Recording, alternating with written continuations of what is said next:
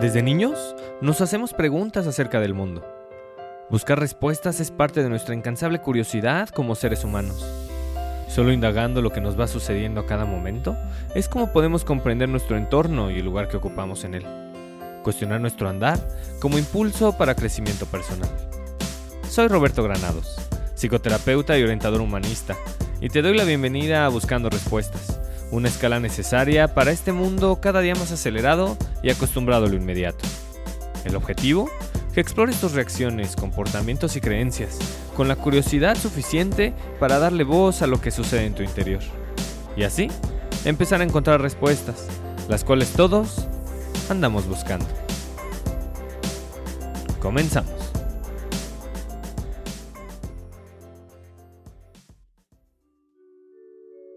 Solemos ver la vida a partir de divisiones marcadas. La vida y la muerte, arriba y abajo, apego y liberación, ricos y pobres, odio y amor, bondad y hostilidad, afuera y adentro, rigidez y flexibilidad, optimismo y pesimismo. Nuestra necesidad de dividir para categorizar no permite darle vida a lo intermedio a ver los grises entre el blanco y el negro. Entre todas las divisiones que vamos creando, hay una en particular que define en gran medida nuestra forma de vivir, la cual se basa en nuestra manera de ser y nuestra forma de estar. En términos de ser y estar, oscilamos entre dos extremos, el estado de represión y el estado de bienestar. Por un lado, el estado de represión, el cual implica no ver la realidad, vivir en un espacio imaginario y solo poner atención a todo aquello que se acomode a tus pensamientos, imágenes y fantasías, lo cual no necesariamente se alinea con lo que estás experimentando en tu vida. El estado de represión, que en otras palabras implica evadir, puede ser funcional en ciertos momentos. Sin embargo, estar evadiendo todo el tiempo reprime tu crecimiento y alimenta la experimentación ilusoria de la vida. Por el otro lado, el estado de bienestar. El estado de bienestar significa tener conciencia de la realidad. Es vivir aquí y ahora poniendo atención a todo aquello que va surgiendo, sin importar si es placentero o displacentero. Es tener plena capacidad para darle la bienvenida a la alegría, al amor, al agradecimiento y también a la tristeza, el enojo, el miedo y la impotencia. El estado de bienestar, íntimamente vinculado con aceptar, provee la solidez necesaria para impulsar tu crecimiento como ser humano. Si bien hay tantas realidades como seres humanos, y cada quien vamos asimilando las experiencias de forma distinta, hay una forma muy sencilla para descubrir de qué lado del espectro solemos pasar más tiempo. Todo parte de observar tu forma de pensar y tu forma de sentir. La vida oscila entre ambas acciones, pensar y sentir. Las dos son vitales para existir. Sin embargo, darle mayor importancia a una sobre la otra provoca una disfuncionalidad. Sentir sin pensar reprime la reflexión y deriva en impulsividad. Ahí están las personas que suelen arrepentirse continuamente de lo que hicieron o quienes aseguran erróneamente que son honestas por el hecho de expresar lo que sienten sin filtro alguno, lo cual generalmente termina por dañar a alguien más. Pensar sin sentir reprime la expresión y deriva en frialdad. Ahí están las personas que definen la sensibilidad como una debilidad o relacionan la expresión de sentimientos como una forma de perder el tiempo. Estar de un lado o del otro no está bien ni mal cada quien está haciendo lo mejor que puede con los recursos que tiene. Es decir, cada quien va realizando los ajustes necesarios para sobrevivir en el ambiente que le ha tocado vivir. Como sociedad, pasamos mucho más tiempo pensando que sintiendo. Esto se debe en gran parte a que desde la infancia todas y todos hemos sido educados para darle mayor importancia a la racionalización.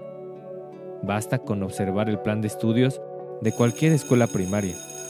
Abundan las materias que privilegian el pensamiento racional y escasean de forma alarmante todos aquellos temas que desarrollan la inteligencia emocional. No es casualidad que lleguemos a la edad adulta sin tener una idea clara de nuestros sentimientos y con una confusión extrema de no saber qué hacer con lo que vamos sintiendo, pues las horas invertidas en nuestra educación emocional suelen ser escasas. En una era de extrema racionalización, lo ideal es disminuir el tiempo que pasamos dándole vueltas a las cosas. ¿Por qué a mí? No es justo. Debería de. Ojalá cambie. Si tan solo hubiera, es lo mismo de siempre. Estas son solo algunas frases que demuestran con claridad cuando ya llevamos mucho tiempo en el departamento de pensar. Pensar menos permite comenzar a percibir más. El mejor ejemplo es observar a una niña o a un niño menor de 5 años. Antes de estar plenamente domesticados e influenciados por la sociedad, los humanos recién llegados oscilan entre pensar y sentir con maestría, y lo hacen debido a su gran capacidad de percibir todo lo que les rodea. Se asombran, se sorprenden, se asustan, se enojan, se ríen, se acercan, se alejan y viven sin rencor. Todo a partir de percibir lo que ven, es decir, estar presentes y al mismo tiempo percibir lo que les pasa, es decir, estar conscientes. Frente a la innumerable cantidad de estímulos que recibimos a cada momento, solo queda un camino, amigarnos con la emoción. Para esto, justo lo que se necesita es recuperar aquello que todas y todos hacíamos en la infancia, estar presentes y estar conscientes. Estar presente te permitirá ponerle atención a tus sensaciones. Los sentimientos no se pueden pensar, y antes de incluso nombrarlos, estos se manifiestan de mil y un formas. Sudoración en las manos, temblor en las piernas, un hoyo en el estómago, palpitaciones aceleradas, ganas de llorar, ganas de abrazar o ser abrazado, o sentir el impulso de salir corriendo. Estar presente te permitirá escuchar a tu cuerpo, es decir, escucharte. Si te escuchas, surge la conciencia. Estar consciente de las sensaciones que surgen es esencial para descubrir tu vitalidad. La fuente de la vitalidad se encuentra en la sensibilidad. La conexión con nuestra corriente vital se encuentra ligada a las emociones, las cuales llegan en un preciso instante, como un rayo, pero se expanden por todo el espacio, como un trueno. Frente al dilema emocional de pensar por encima de sentir, existen ciertas directrices que pueden ayudarte. 1. Dale la bienvenida a lo que sientes. Dejemos de pensar en los sentimientos como positivos y negativos y comencemos a percibirlos como una manifestación irrevocable de estar vivos. 2. Reconoce tu sensibilidad. Somos seres sintientes. Nacimos con la capacidad de sentir. Ponerle atención a lo que te va pasando abre la puerta a tu vitalidad, que es la única forma de manifestar tu existencia. 3. Acepta la realidad, no en el sentido generalizado y erróneo de conformarte, sino con la conciencia de rendirte a lo que es, de aceptar lo que hay. Darle la bienvenida a lo que sientes, reconocer tu sensibilidad y aceptar la realidad son acciones fundamentales para potenciar tu crecimiento, lo cual implica experimentar tus emociones. Relaciónate con tus emociones, Descubre cómo es para ti experimentar alegría, tristeza, enojo, miedo y afecto. Permite que las emociones se muevan a través de ti. De lo contrario, si éstas se estancan, tienen la capacidad de salir por otras vías, desde un malestar pasajero como un dolor de cabeza o una contractura, hasta una enfermedad crónica. El balance entre pensar y sentir supone liberar el control. Si tenemos cerca de 60.000 pensamientos diarios, es evidente que no tenemos la capacidad de controlarlos todos. De la misma forma, las emociones llegan y tampoco tenemos control sobre su arribo. Si queremos controlarlas, éstas terminan por manipularnos. Las emociones amenazan nuestra falsa idea de control. Por eso mismo es que las evadimos. Dejar de evadir lo que sentimos es como prender el switch de la corriente eléctrica de nuestra casa abrirle paso a la corriente eléctrica, es decir, a nuestra vitalidad, es sentir. Encender y apagar los interruptores de luz en cada cuarto es pensar. El voltaje no lo controlamos.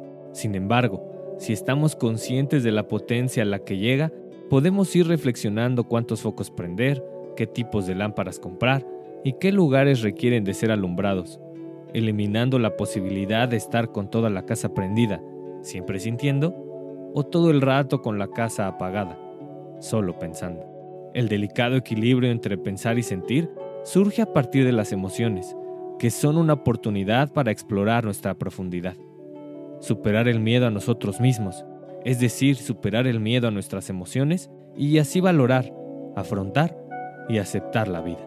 Dejar los extremos, vivir en la zona intermedia, es un elemento esencial para manejarnos con flexibilidad y actuar con autenticidad.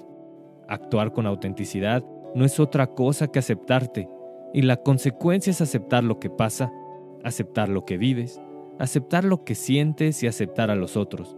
Aceptar es madurar. Madurez es libertad.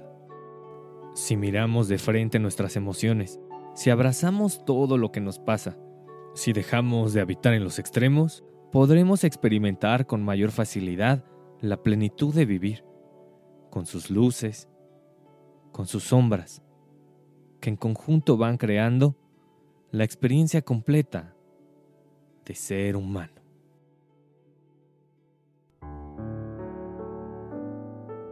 Hay un pájaro azul en mi corazón que quiere salir, pero soy duro con él.